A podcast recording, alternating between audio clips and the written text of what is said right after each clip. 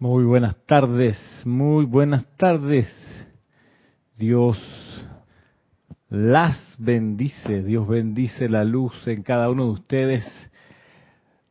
Soy Ramiro Aybar desde la sede del grupo Serapis Bay en Panamá, transmitiendo en vivo por la internet para todos y cada uno de ustedes que se conectan en vivo y para los que se conectan en diferido también. Saludo aquí a quienes ya han reportado sintonía. Saludo a Óscar Acuña, que está en Perú, en el Cusco. Saludo a Franco Amarilla. ¿Cómo estás, Franco? Hasta Paraguay. Un abrazo.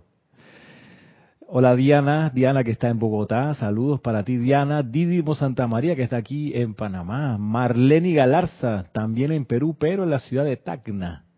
Magda Villagra, saludos hasta donde tú estás, mil bendiciones para ti en Managua, hermosa ciudad. Saludos a Mercedes Pérez, que está en Andover, Massachusetts. Gracias Mercedes por sintonizar esta clase. Laura González, un abrazo para ti hasta Guatemala. Mónica Elena Insunza, Buenas tardes, gracias por tu sintonía desde Valparaíso, en Chile. Saludos y bendiciones a Vanessa Estrada, que está en Chillán, también en Chile. María Cristina Esteves, regidor, buen día desde Madrid y hacia Madrid también. Mil bendiciones para ti, María Cristina. Saludos también para Denia Bravo. Bravo hasta Hope Miles en Carolina del Norte, en Estados Unidos. Eh, Grupo Arcángel Miguel, Roberto León, saludos hasta ti también, hermano, un abrazo. Estela Maris, hasta Buenos Aires, un abrazo también. María Luisa, que nos saluda desde Heidelberg, Alemania. María Luisa, un abrazo. Paola Frías, también, no de Alemania, pero sí también manda saludos y bendiciones desde Cancún. Rolando Bani, hasta Valparaíso también un abrazo para ti. Valentina de la Vega, mil bendiciones y saludos hasta Coruña, en Galicia, España. María Constanza, hasta Cali, Colombia, un abrazo y gracias a ti por sintonizar esta clase. Dios te bendice, Yemil, que está aquí en Panamá. Buenas tardes. Maricruz Alonso, saludos hasta Salamanca, en España. Charity Caridad, hasta Miami, Florida. También muy buenas tardes para ti. Tania Dazoro, saludos hasta Argentina. Karen Portobanco, mil bendiciones hasta Estelí. Y Naila Escolero, saludos para ti también, mil bendiciones Naila, que te conectas a esta clase desde la ciudad de San José, en Costa Rica. Gracias por sintonizar este espacio. Hoy estamos solamente por, por YouTube. Noelia Méndez, saludos también para ti hasta Uruguay, debo pensar. Bueno, gracias de nuevo a todos, a todas por sintonizar esta clase. Hoy vamos a, a, retomar algo que comenzamos la semana pasada, que en la semana pasada, el viernes de la semana pasada, mirábamos un reporte del arcángel Miguel a las consecuencias, a los efectos de los servicios de transmisión de la llama hasta el 1 de enero de 1954. Un contenido súper interesante para ver que esto que hacemos una vez al mes no es menor, trae consecuencias gloriosas. Y hoy quiero que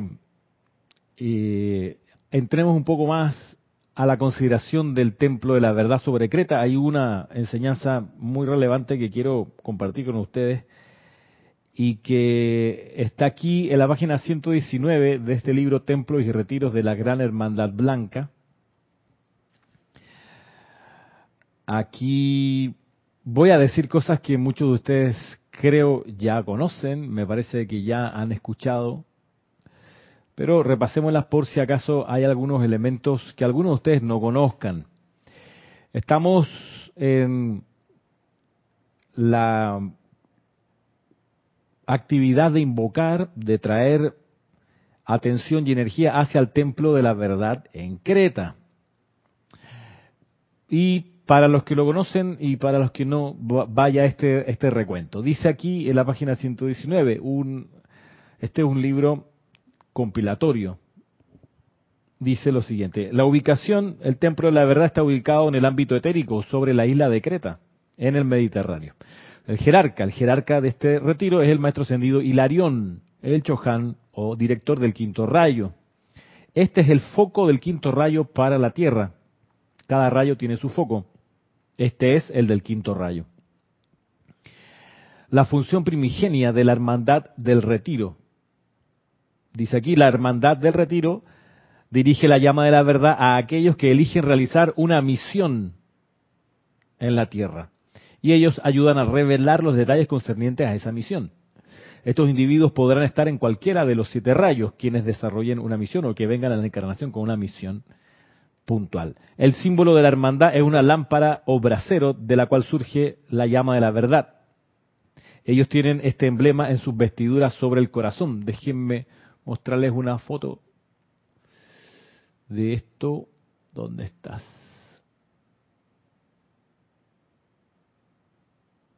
Aquí estás.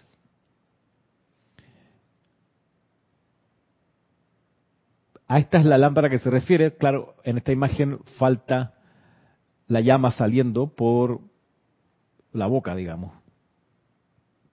Mientras, mientras contemplan esta imagen, eh, saludo a Juana Isabel Guerrero, que está en Santo Domingo, República Dominicana, a María Delia Peña, en Islas Canarias, a Irma Castillo, en Venezuela, y a Diana Hernández, perdón, Diana Gallego Hernández, desde Veracruz.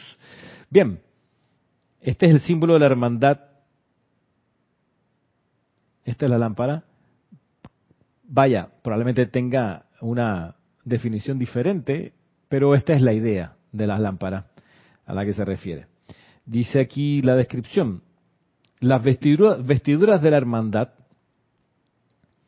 las vestiduras de la hermandad eh, son blancas con bandas verdes en las mangas y en la basta. A veces cuando ofician ceremoniales en este retiro, visten túnicas verdes. La llama del retiro, dice el color de la llama es verde esmeralda con un centro blanco. La forma de la llama de la verdad es similar a la de un capullo de tulipán. Bonito, ¿no?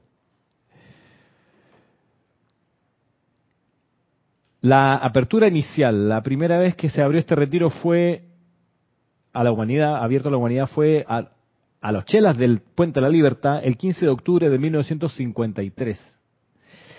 Y yo apunté aquí a mano que el 15 de julio de 1960 se hizo la última transmisión de la llama con este retiro, o la llama de este retiro, el 15 de julio de 1960. Por eso es muy interesante como en julio del año 2021 eh, volvimos a, esta actividad con esta llama. La llave tonal, la llave tonal del retiro y la de su jerarca está contenida en la melodía del himno Onward, Onward Christian Soldiers, que conocemos en el canto a la amada Palas Atenea. Historia del retiro, metámonos aquí. Dice, la amada Vesta fue la primera diosa de la verdad para la humanidad. Más adelante, la amada Palas Atenea asumió ese cargo y encarnó esta virtud en el templo de la verdad la atracción de la verdad en cada era ha estado bajo la dirección de las amadas Vesta y Palas Atenea, así como también bajo la dirección del Chohan que ocupare el cargo del quinto rayo. Cuando Poseidonis, el último resto de Atlántida, se hundió bajo las olas del océano Atlántico, a ciertos sacerdotes y sacerdotisas de la Orden Blanca se les confió la tarea de llevar sus vestiduras divinas específicamente magnetizadas a otras áreas secas de la tierra. Una de tales virtudes divinas a ser llevadas a sitio seguro fue la verdad. El grupo de corrientes de vida consagradas que fue designado para llevar la virtud divina de verdad zarpó rumbo al este, a lo que ahora es la península helénica. Allí, en una ceremonia de reverencia y devoción, anclaron la llama de la verdad en lo que actualmente es la isla de Creta. En aquel entonces la isla estaba era parte de tierra firme, de tierra firme conectada era una extensión de lo que hoy es Grecia, pero cambios terrenales la desconectaron de tierra firme mediante el agua. Por eso es hoy una isla dentro de un archipiélago. Bueno, a lo largo de las eras, la virtud de la verdad que está anclado dentro de esta llama ha irradiado esa cualidad al interior de los planos emocional, mental, etérico y físico de la Tierra. Inspirados por la llama de la verdad, algunos pocos fieles encarnaron una y otra vez. Fueron asistidos por Vesta, diosa de la verdad, por su sucesora Palas Atenea, Choján del Quito Rayo, y por la Hermandad de la Verdad. Juntos ellos trajeron adelante la Edad Dorada de Grecia. Miren que todavía no figuraba el Maestro Ascendido Hilarión aquí. Los devotos de la verdad construyeron un glorioso templo en Creta. Como plano, utilizaron el original templo de la verdad en Poseidonis. Lucía muy parecido al Partenón, el cual había sido diseñado por Fidias, a la sazón, una encarnación del maestro ascendido Serapis Bey. Hombres y mujeres sabios de todas partes del mundo hicieron peregrinaje a este templo, a fin de conseguir luz adicional sobre sus empeños individuales y colectivos para servir a Dios y al hombre, la proximidad a la llama expandía su conciencia, permitiéndoles conocer la verdad y llevar su sabiduría de vuelta a sus hogares. ¿Sí? Seguimos, miren. Después de centurias de mantener un alto estado de perfección, el templo de la verdad comenzó a descomponerse debido a la decadencia de la civilización griega. utilizando las memorias etéricas del templo de la verdad, ciertas fuerzas oscuras crearon templos de verdad similares a los que atraían hombres y mujeres que no siempre estaban lo suficientemente fuertes como para soportar la presión de la adulación y ganancia personal. Cuando la distorsión de la verdad ocurre es motivada por egoísmo, generalmente mediante un deseo de poder personal y casi siempre a través de arrogancia intelectual. A través de estos individuos, estos desafortunados miembros de las fuerzas oscuras pretendían presentar las palabras, las verdades de Dios a la gente crédula, esperanzada y sincera. El templo físico fue destruido por aquellos que se rebelaron contra la verdad y contra las disciplinas de pureza y armonía. Esto tuvo lugar en los días postreros de los oráculos délficos. Cuando se piensa en eso, podemos ver esas actividades teniendo lugar aún hoy. ¿Qué actividades teniendo lugar? Bueno, estas de que se presentan como representantes de la verdad individuos que no lo son, organizaciones que no lo son. Eso es lo que se, repite una y otra vez a lo largo de distintas eras, de distintos siglos. Y miren que parte de la estrategia es crear templos similares al templo de la, verdad original. Y por, eso uno puede, no, no, no, no, no, no nos sorprende, por ejemplo, que haya gente que haga publicaciones similares a las de Serapis Bay Editores. No nos sorprende. Eh, no nos sorprende, ya se ha hecho antes, la duplicación, el intento de copiar. Eh, y, esas, eh, esas, esos duplicados, esos esfuerzos, eh, generalmente, hasta donde yo he visto, implican un intento por tergiversar la enseñanza. Hace no mucho vi un PDF de uno de los libros de, de nuestra editorial, quien, eh, cuyo editor de ese PDF le incorporó páginas eh, eh, una de ellas era una página larga, una introducción donde él explicaba, o ella, no sé, no, dice si es hombre o mujer, explicaba que eh, había decidido hacer esto para incorporar en la explicación, incorporar sus propias explicaciones de la enseñanza con elementos que esta persona había conocido en la hizo un largo listado, ¿no? Decía esta, esta, mi interpretación y mi visión de la enseñanza eh, la obtuve de la escuela arcana, de la escuela hermética, etcétera, etcétera, etcétera. Se fue, fue nombrando un montón de, de, no sé, experiencias educativas espirituales que había tenido la persona y eso ella se sentía con la propiedad entonces de hacer la copia del libro de Serapi Bay Editores y agregarle su propia interpretaciones.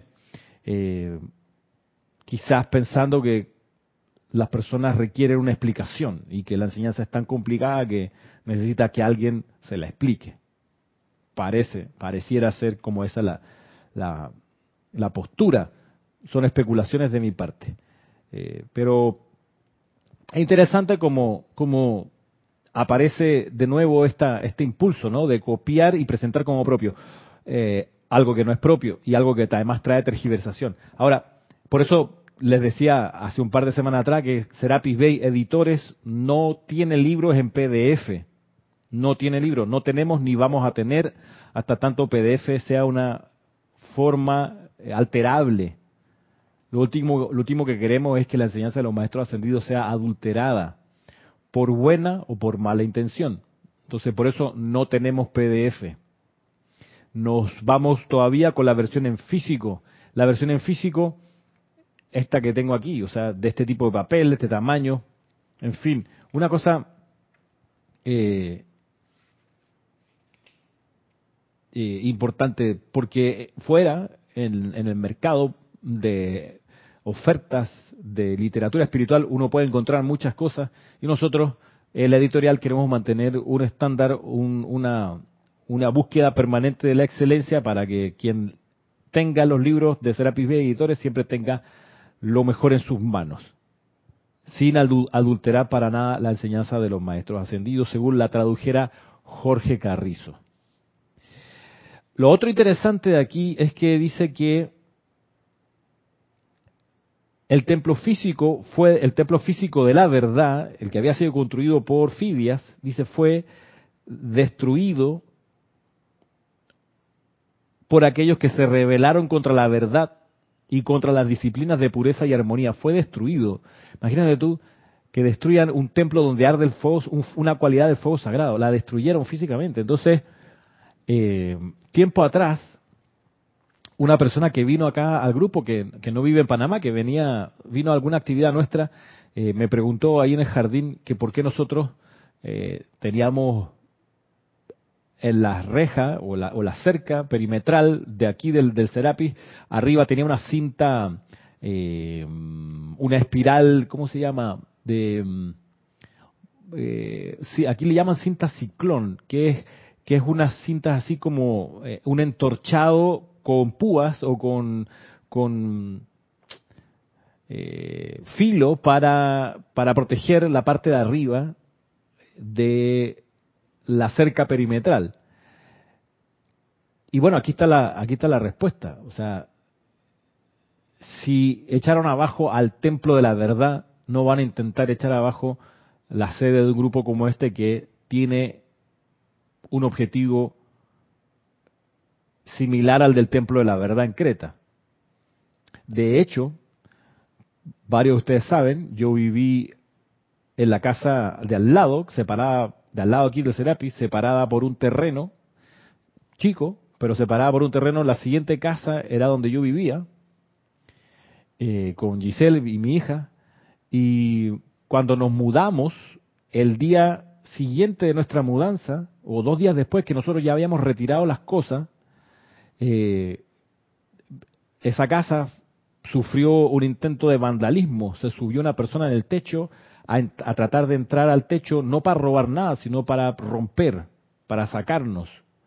Eh, y esa fue la persona que desde el techo de esa casa saltó arriba del techo del auto mío que estaba estacionado ahí, que lo había dejado ahí esa noche, porque teníamos clase acá en el Serapis, era un miércoles, eh, así que como estaban los estacionamientos frente al Serapis ocupados, yo bueno, dije voy a usar el estacionamiento de, mis últimos años, que es la casa de aquí al lado. Bueno, la persona esta que venía con un, con un palo eh, tratando de romper el techo para entrar, eh, como no pudo, y porque nosotros salimos a hablar con él y a ver qué, le pasaba, entonces decidió saltar del techo de la casa al techo del auto, destruyendo el techo del auto, los vidrios del auto, rompiendo después con el palo, en fin, con, no era un palo, era una vara, una varilla.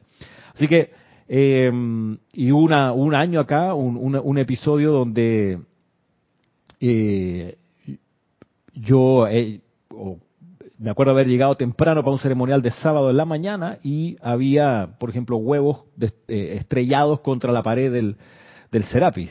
¿okay? Alguien pasó, se puso enfrente de noche y le lanzó huevos a la sede y hubo otro evento con Jorge todavía aquí, donde alguien tuvo también la iniciativa de tirar unas bombas incendiarias para quemar la puerta, el jardín.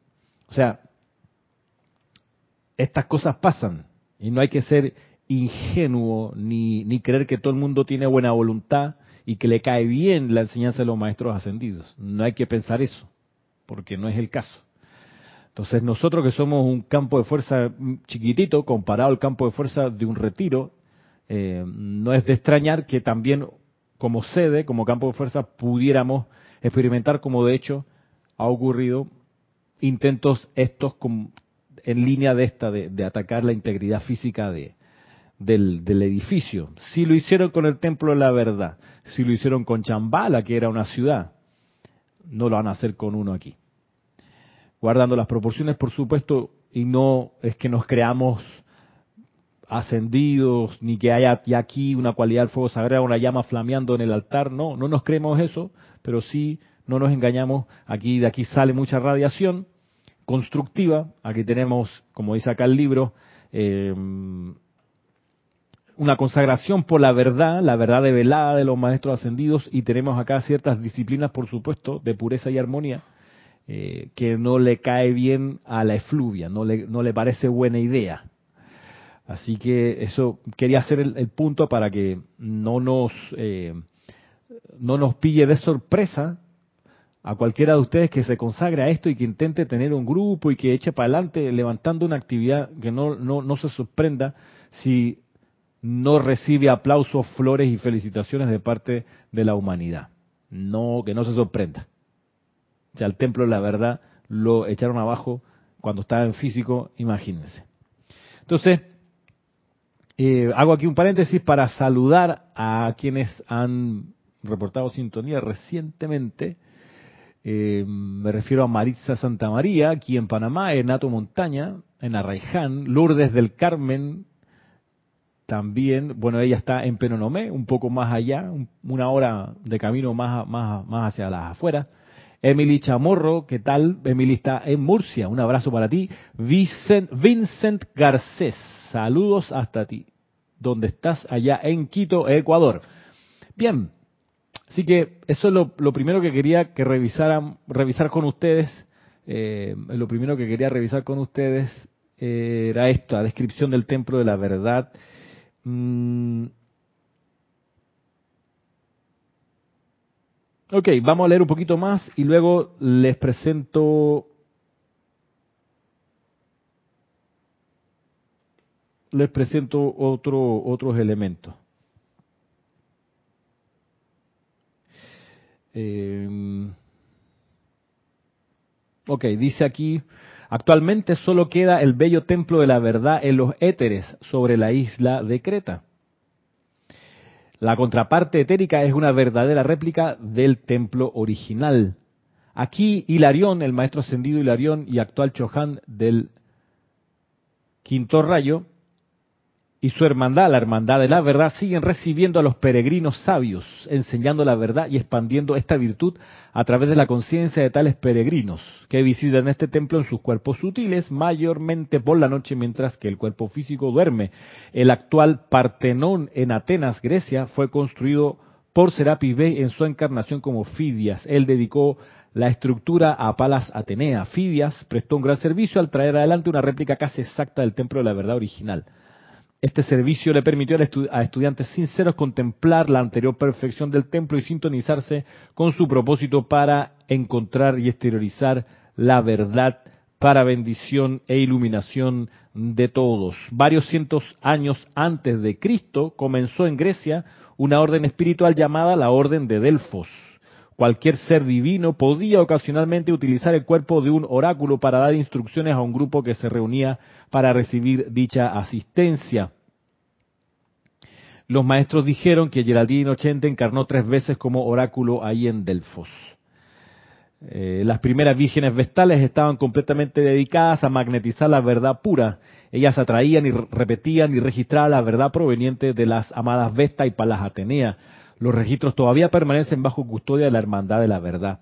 Palas Atenea supervisaba tanto las disciplinas como las meticulosas preparaciones y el entrenamiento necesario para el desarrollo de las conciencias receptivas de esas corrientes de vida que habrían de ser los portavoces de la hermandad, como las vírgenes vestales de Delfos. Ellas se pasaban su entrenamiento en confinamiento solitario y tomaban el voto de ser puras de mente y cuerpo, en tanto que las sacerdotisas fueron capaces de estar en sintonía con el espíritu de la verdad y escuchar la voz divina interna, los primeros griegos pudieron proceder, sobre el sendero. Esta fuente de sabiduría fue mantenida en un estado de perfección durante casi 700 años. ¿Vale? Interesante recuento aquí. Ahora viene una descripción de las causas de la decadencia de la orden de Delfos. Antes de pasar aquí a, las dos causas que se mencionan en este libro, eh, quiero plantearles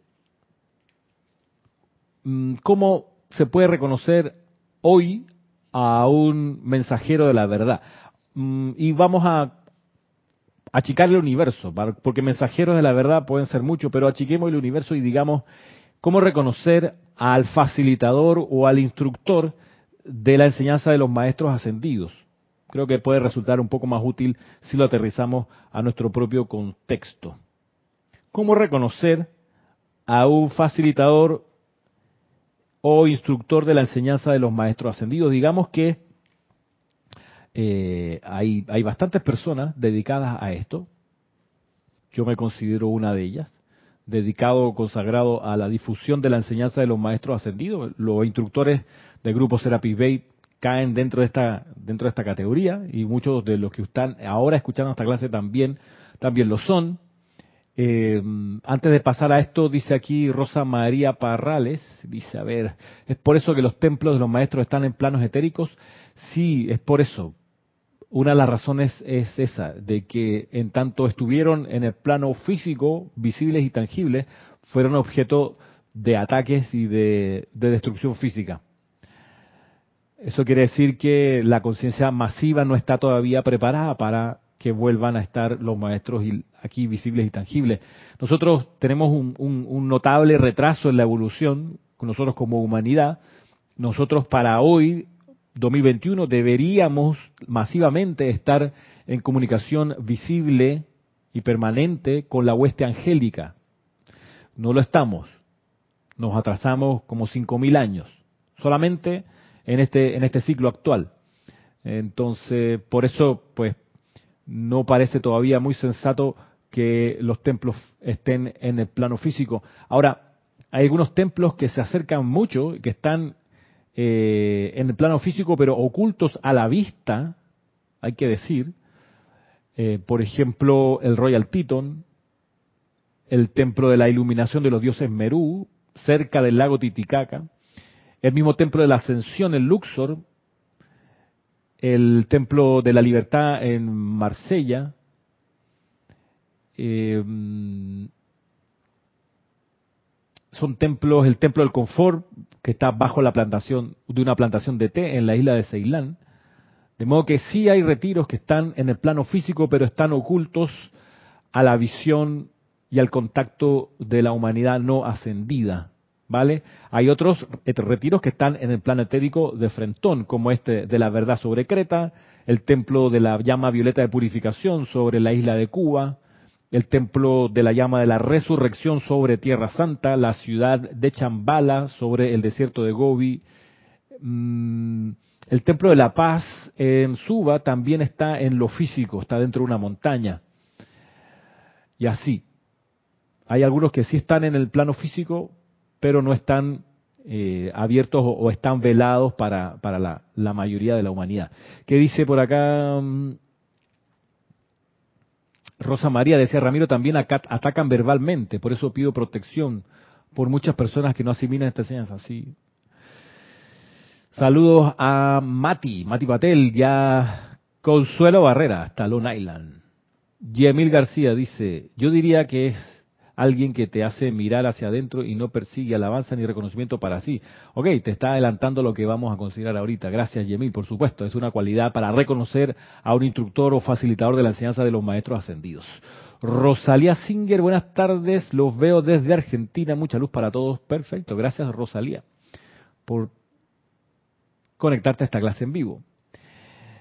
Entonces, quiero que entremos ahora a mirar mm, criterios para reconocer a, a, los facilitadores o instructores de la enseñanza de los maestros ascendidos. Voy a, a compartir mi pantalla a ver si todo esto funciona como debiera funcionar aquí.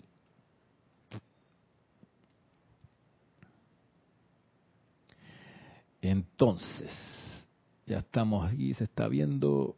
Eh, perfecto. Eh, bien, preparé este PowerPoint. En realidad no es PowerPoint técnicamente, ¿no? Este es, esto es de, si lo corro aquí, perfecto, perfecto. Maravilloso. ¿Cómo reconocer a los facilitadores e instructores de la enseñanza de los maestros ascendidos?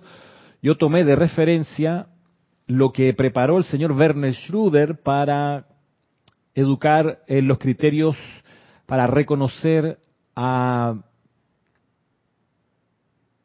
a esas personas que a él se han acercado mucho a lo largo de los años, ofreciéndose como canales para canalizar nueva enseñanza. Entonces, él se ha encontrado con ese fenómeno.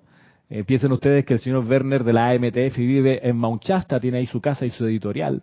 Y claro, hay gente que cree que, bueno, ya que está en Mount Shasta y que tiene una editorial y el señor está relativamente solo, eh, cualquiera puede decir, mira, yo soy ahora mensajero de los maestros ascendidos, públicame mi discurso. Entonces, Werner, el señor Werner se ha encontrado con ese tema.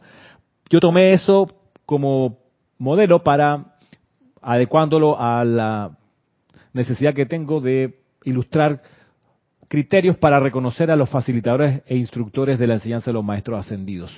Esto eh, Déjeme ver si lo puedo ampliar un poquito más para ver si, si crece aquí. Sí, parece que sí, crece un poco más. Eh, voy a leerles aquí. Eh, Roberto Fernández, saludo. Voy a, a, leerles aquí lo que dice el maestro ascendido señor Lanto como preámbulo. Dice, al Chela se le recuerda que las palabras del amado Jesús son tan ciertas hoy como cuando se pronunciaron por primera vez comillas, muchos vendrán en mi nombre, pero yo no estaré con ellos.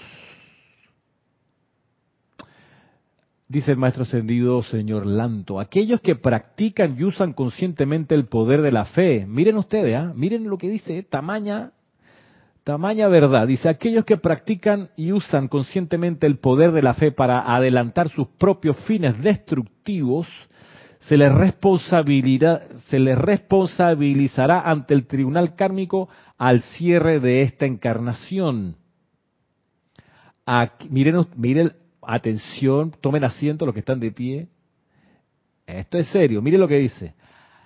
Aquellos que han obtenido una instrucción espiritual y que aún así escogen dar de su energía para sostener a tales individuos desafortunados, también son considerados responsables por la ley cósmica y por ello entorpecen en gran medida a su propio progreso.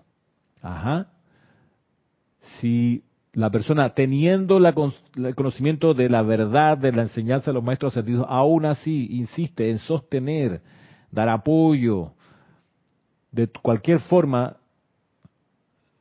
también son considerados responsables ante la ley cósmica. Vamos con el primer criterio. Dice aquí, el facilitador, instructor de esta enseñanza, educa hacia lo que apuntan todos los dictados de los maestros ascendidos. Primero, cómo lograr la ascensión en esta encarnación. Y segundo, cómo ayudar a la Tierra en su iniciación cósmica actual, llevándola a vibrar más cerca del sol. Primera cuestión, esto es lo básico, esto es lo esencial.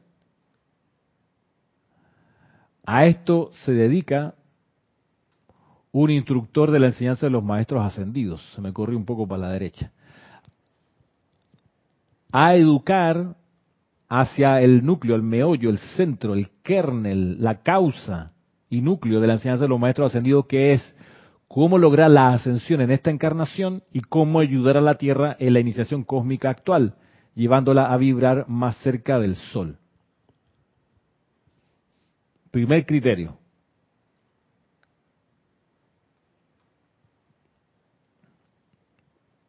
Es decir, si ese facilitador no está apuntando a estos dos objetivos, lo más probable es que no esté enseñando la instrucción de los maestros ascendidos.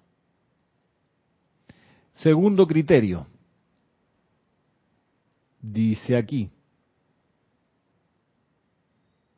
voy a achicar un poco, parece que se ve mejor si lo compongo aquí. Bien, número dos, dice aquí, un facilitador o instructor fidedigno le pedirá a cada quien, de su estudiante se entiende, devolver la energía de los maestros mediante decretos, visualizaciones y cantos, explicando las razones de ello. Eso se despliega de esta forma, por supuesto. Eh, explicando la oportunidad de tener, de tender el, de tender el puente desde esta octava. Aquí hay un error de tipeo. Eh, explicando la necesidad de evitar el karma por omisión, que puede ocurrir cuando el estudiante conoce la enseñanza, el instructor se la, se la mostró, se la explicó, pero yo no sé por qué a veces pasa que hay instructores que no le enseñan a sus estudiantes a orar, no les enseñan. Entonces, eso es una es una falta, ¿no? Tiene que tiene que enseñarles junto con la teoría, junto con hablar, como acabamos de hacer recién, de los retiros, del retiro de la verdad y demás, también tiene que enseñarle a orar. Eh, porque no basta con que se sepa la instrucción, no basta con que se sepan los, los, cargos de la jerarquía, tiene que aprender a hacer los llamados conscientemente. Para evitar, como dice aquí el segundo punto, evitar el karma por omisión, omisión de servicio. Luego dice, un facilitador, instructor fidedigno también en el punto 3, coordinará las actividades de invocación, adoración y decreto. Es decir, pone un momento en la semana dedicado a la actividad de orar o de ceremonial propiamente tal. Y provee la constitución de campos de fuerza. Este cuarto punto de este segundo criterio es súper importante porque podemos irnos con el gusto de las clases no presenciales y llevarnos 5 o 10 años por delante donde damos clases, damos clases, damos clases, pero no constituimos un campo de fuerza. A través de la virtualidad se resuelve un problema, sí, la imposibilidad de movilizar a la gente en la ciudad debido a las restricciones de movilidad, etcétera, etcétera, por la pandemia, estamos claros. Pero esto es algo transitorio. Los grupos que han surgido en estos meses, que han abierto clases a través de Internet, por Zoom, por YouTube por cualquier plataforma, sépase que es algo temporal, porque el objetivo es que haya campos de fuerza físicos, no virtuales. Los campos de fuerza no son virtuales, son físicos. Tercer elemento de discernimiento. Un facilitador instructor fidedigno le enseñará a cada quien que ponga su propia casa en orden para dominar los malos hábitos, para desarrollar sus cuatro cuerpos inferiores y hacer de su cuerpo físico el templo del Dios viviente. Tercer criterio, si no te enseña eso, quizás no es la enseñanza de los maestros ascendidos la que te esté, ah, eh, te esté dando. Rosa María Parra le dice, Ramiro, orar se refiere a hacer decreto amoroso para un servicio impersonal amoroso. Orar, Rosa María, significa hacer invocaciones, hacerlas bien, adoraciones, hacerlas bien, decretos, hacerlos bien. A esto se agrega visualización y se agrega el canto, cada una con su función específica. Orar no es solo decretar, orar es saber invocar, es saber adorar también. Punto 4 dice, debido a que esta enseñanza debe llegar a toda la humanidad, un verdadero facilitador, instructor o instructor proveerá promoverá, perdón, que el conocimiento contenido en los dictados deba estar disponible para todo el que los busque. No va a esconder los libros, no se los va a privar a nadie. Por supuesto, sin alteración en el contenido de esos dictados, estos dictados no se le pueden negar a nadie. Tú no le puedes decir a alguien, oye, no te lo paso porque tú no estás listo. Tú no se lo puedes negar si te lo pide. Tercero, dice, debe ser traducida a la mayor cantidad de idiomas. No hay idiomas preferidos por los maestros ascendidos. Es un error insistir en que el nombre de Dios es Ayam si tú eres hispanohablante. Está bien y es perfecto el nombre yo soy en español si tú eres hispanohablante. Si eres angloparlante, anglófono, ahí sí, si tu idioma materno es el inglés, ahí sí cabe I am, porque es tu idioma, es tu cultura, es tu estado de conciencia en inglés y ese estado de conciencia y cultura no es mejor ni peor que otro estado de conciencia que responde a otro idioma, es solo diferente, no hay ningún señalamiento de los maestros ascendidos que digan que el inglés es la lengua superior y que solo en inglés se debe decir el nombre de Dios, no hay ningún discurso en ese sentido, por más que haya alguna persona que insistan en aquello. Y el último punto de esto, de este punto 4, dice que el estudiante pueda leer la enseñanza de manera directa. Sí. Es liberador que el estudiante tenga el libro en su mano y se enfrente cara a cara con el maestro, sin que haya un intermediario allí. Estas clases que damos aquí son, son sobre todo para enfocar la atención en algún aspecto de la enseñanza y para a veces despejar alguna duda, pero hasta ahí. Mm, el estudiante sincero no se debe quedar solo con escuchar la clase o, ver la clase, tiene que tener un libro de los maestros ascendidos en su mano y poder estudiarlo por su cuenta. Es súper importante. No basta, no, yo solo escucho clase. ¿Y cuándo te vas a leer un libro, mi hermana? No, no, no, pronto. Sí, pero ya llevamos 5, 10 meses, un año, 10 años y no todavía no tienes un libro. No te has enfrentado a la maravilla de leer los diarios del Puente de la Libertad. ¿En serio? ¿Te estás perdiendo eso? No lo puedo creer el libro Discurso Yo Soy del poderoso, del maestro ascendido Bob. Todavía no lo has leído, no, no te has revolcado con el maestro ascendido Hilarión. En serio que los boletines periodos de Thomas Prince no los conoces. En serio, no te has sumergido en misterios develados por tu cuenta. En serio, bueno, te lo pierdes. Y de manera directa. No a través de resúmenes que otro te hizo, ni nada, de manera directa. Esto es una maravilla. Punto 5 como el facilitador o instructor todavía no es ascendido, no puede haber absoluta razón alguna para que él o ella trate de asumir algún título tal como gurú, vicario de Cristo o maestro. Número 6. El facilitador o instructor no interfiere en asuntos privados, tales como aconsejar con quién casarse o con quién no, qué amigos puede tener, dónde debe vivir la persona, si debe o no relacionarse con sus compañeros de grupo, etcétera. Un instructor de la enseñanza de los maestros ascendidos no se va a meter, no se va a interferir en asuntos privados. Si tú te acercas a algún instructor y le preguntas, mira, tengo esta situación, ¿qué tú harías? Eso es otra cosa. Y el instructor, con mucha prudencia y hablando sobre todo menos que más, puede dar su punto de vista pero hasta ahí, punto de vista, no meterse en las decisiones del hombre. No, que esa niña, esa niña no te conviene. ¿Qué te pasa a ti? ¿Por qué tú harías eso como instructor? No. Tú dirás, yo, si me voy a comprar una casa, preferiría quedar cerca de las cosas a las cuales voy a ponerme atención. Entonces, ya, no tiene sentido mudar, mudarte a 25 kilómetros si puedes mudarte a un kilómetro de tu centro de trabajo o de la sede del grupo. Vaya el ejemplo. Ya, pero hasta ahí. Si acaso y si alguien te lo pregunta, en todo caso. Número 7. El verdadero facilitador o instructor no cobra por las clases que da. Si tú ves a un instructor que dice que da la enseñanza a los maestros ascendidos y te cobra la entrada, no, probablemente no es la enseñanza de los maestros ascendidos, probablemente. Dice aquí el párrafo dice, claro está que si hay gastos tales como, por ejemplo, el alquiler de un auditorio, gasto de viaje, etcétera, podrá ofrecerse la oportunidad de que los beneficiados puedan dar una colaboración en dinero.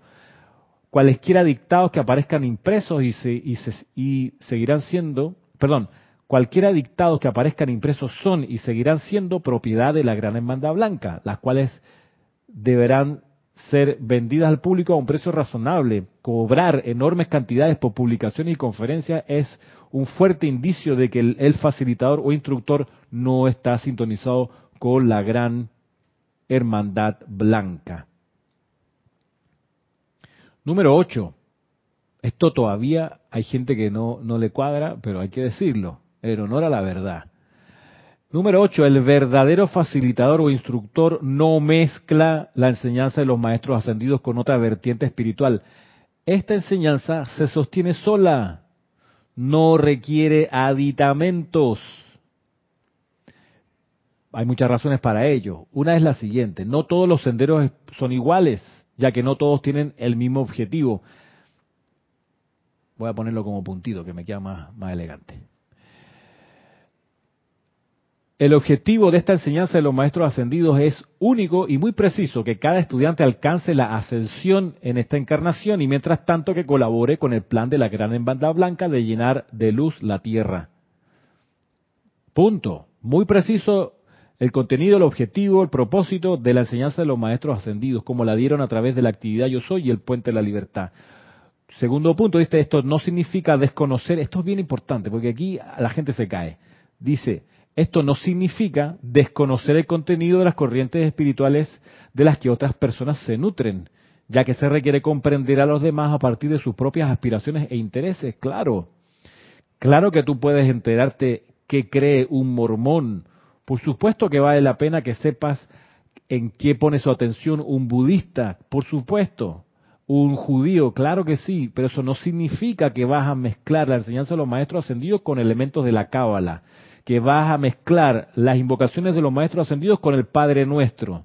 Eso no, de que vas a mezclar la invocación de la llama violeta con ir a confesarte todos los domingos. Por favor, no mezcles la enseñanza de los maestros ascendidos, no se mezcla. Y aquel facilitador que te está mezclando y te dice, ah, encontré algo muy bueno aquí de Krishnamurti, fabulosa la última conferencia de Gary Zukav, qué lindo lo que encontré aquí de, de, de Donald Neal Walsh, maravilloso lo que enseña por favor, te está mezclando la enseñanza de los maestros ascendidos, se sostiene sola, no requiere aditamentos, no requiere aditamentos, se para solita. Número nueve, para mantenerse como facilitador e instructor, cada uno ha de procurar que la plenitud de la presencia yo soy se descargue a través de él o ella, para permanecer en un alto estado de gracia escuchante y para permanecer receptivo a las vibraciones altas. Con este objetivo, el instructor facilitador debe avanzar hacia descartar de su dieta las siete sustancias señaladas por el maestro ascendido San Germain. Drogas, alcohol, carnes, tabaco, azúcar y sal en exceso y el café fuerte. Dice aquí, y lo puse a propósito, avanzar hacia esto. No es que ya lo tienes que hacer. No es que porque viste a tu, al instructor comiendo pollo, el tipo ya no sirve. No, pero tú le sigues la pista y lo más probable es que esté en plan de ir de a poco descartando esto, estas siete sustancias. A mí la que me falta todavía descartar así es la cocaína. No, mentira, es broma. La que me falta descartar es el café fuerte. Yo tomo café una vez al día, o sí, o dos, y, me parece que está un poco fuerte ese café. Pero bueno, Ahí voy, voy en pos de eso y, estoy tomando cada vez más mate, que aquí en Panamá resulta que venden mate y me encanta el mate, el mate argentino. Creo que oh, paraguayo, creo que es paraguayo, no sé de dónde, no, es industria argentina, dice el paquete. Lo venden aquí en el supermercado.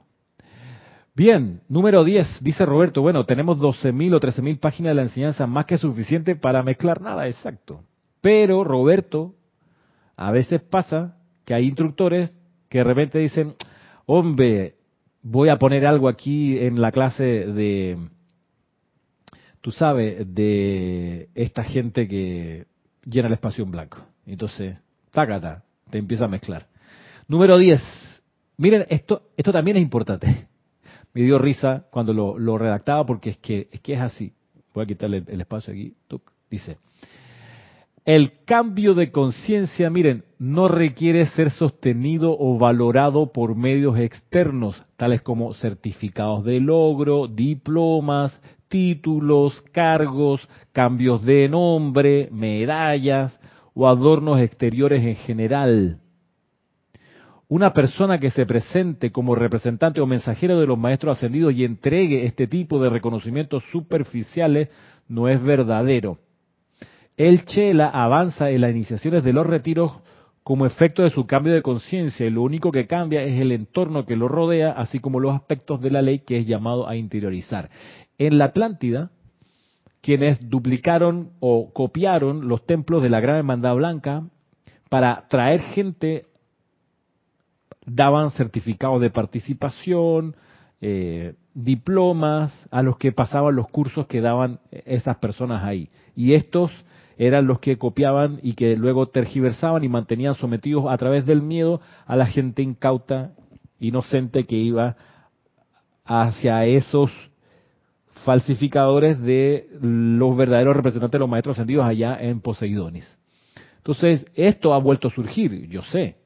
Y hay grupos de metafísica que entregan certificados que dicen, ah, tú estás en la iniciación tal y tú estás en la otra iniciación. Es cierto, lo hacen. Bueno, en la enseñanza de los maestros ascendidos no hay nada de esto. En ningún lugar ni se recomienda ni se, ni se, ni se, ni se comenta.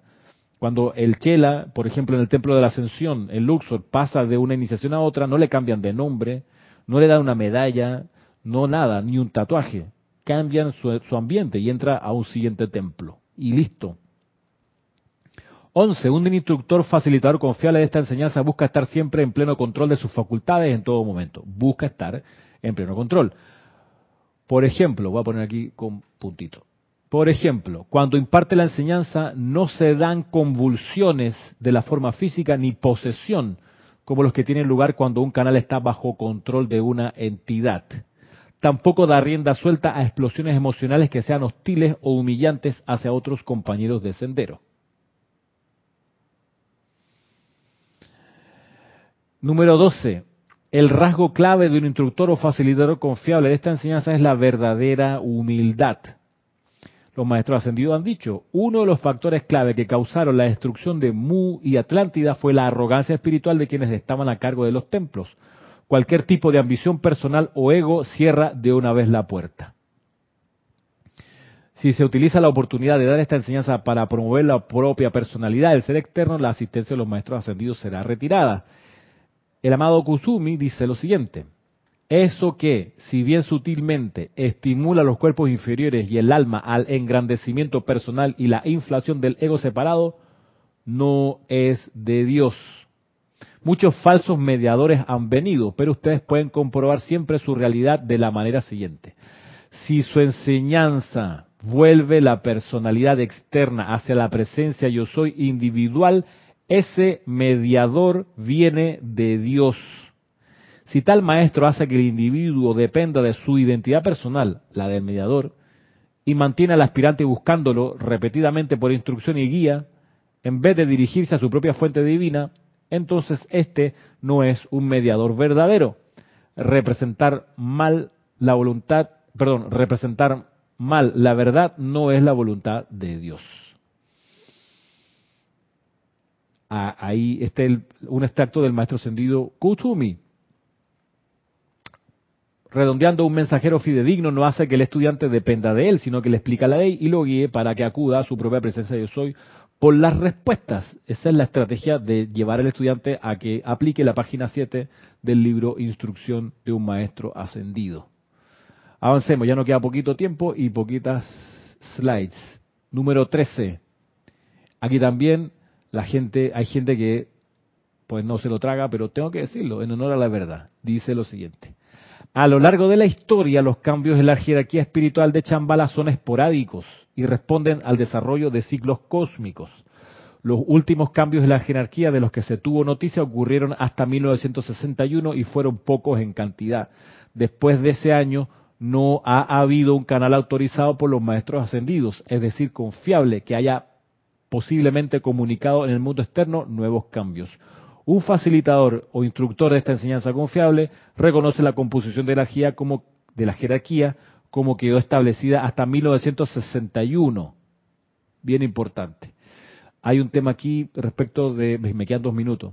Hay un tema aquí que introduce el arcángel Zadkiel acerca de los fenómenos paranormales, que dice que más o menos que el, que el facilitador o instructor que promueve la ejecución de fenómenos paranormales en verdad es una gran distracción porque desvía a la gente de buscar la verdad, porque la gente empieza a buscar el fenómeno paranormal. Y punto número 15, y con este terminamos, el comportamiento clave para reconocer a un instructor o facilitador confiable es que no critica a otro instructor. En todo grupo pueden surgir desavenencias, desavenencias o diferencias de criterio entre dos instructores, pero las mismas se conversan frente a frente con una motivación constructiva. Dice la amada Palas Atenea, ahora les digo a ustedes, en el nombre del Dios que me hizo y me sostiene, que el individuo que continúe deliberadamente expresando o dirigiendo imperfección hacia otro tendrá que encontrar su sitio en algún regimiento de la retaguardia, no podrá permanecer en la vanguardia de la nueva actividad de Saint Germain.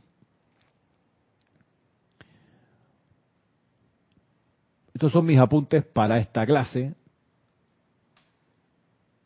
donde he querido enfatizar o resaltar criterios para reconocer cuando tenemos enfrente a un instructor de la enseñanza de los maestros ascendidos y cuando no.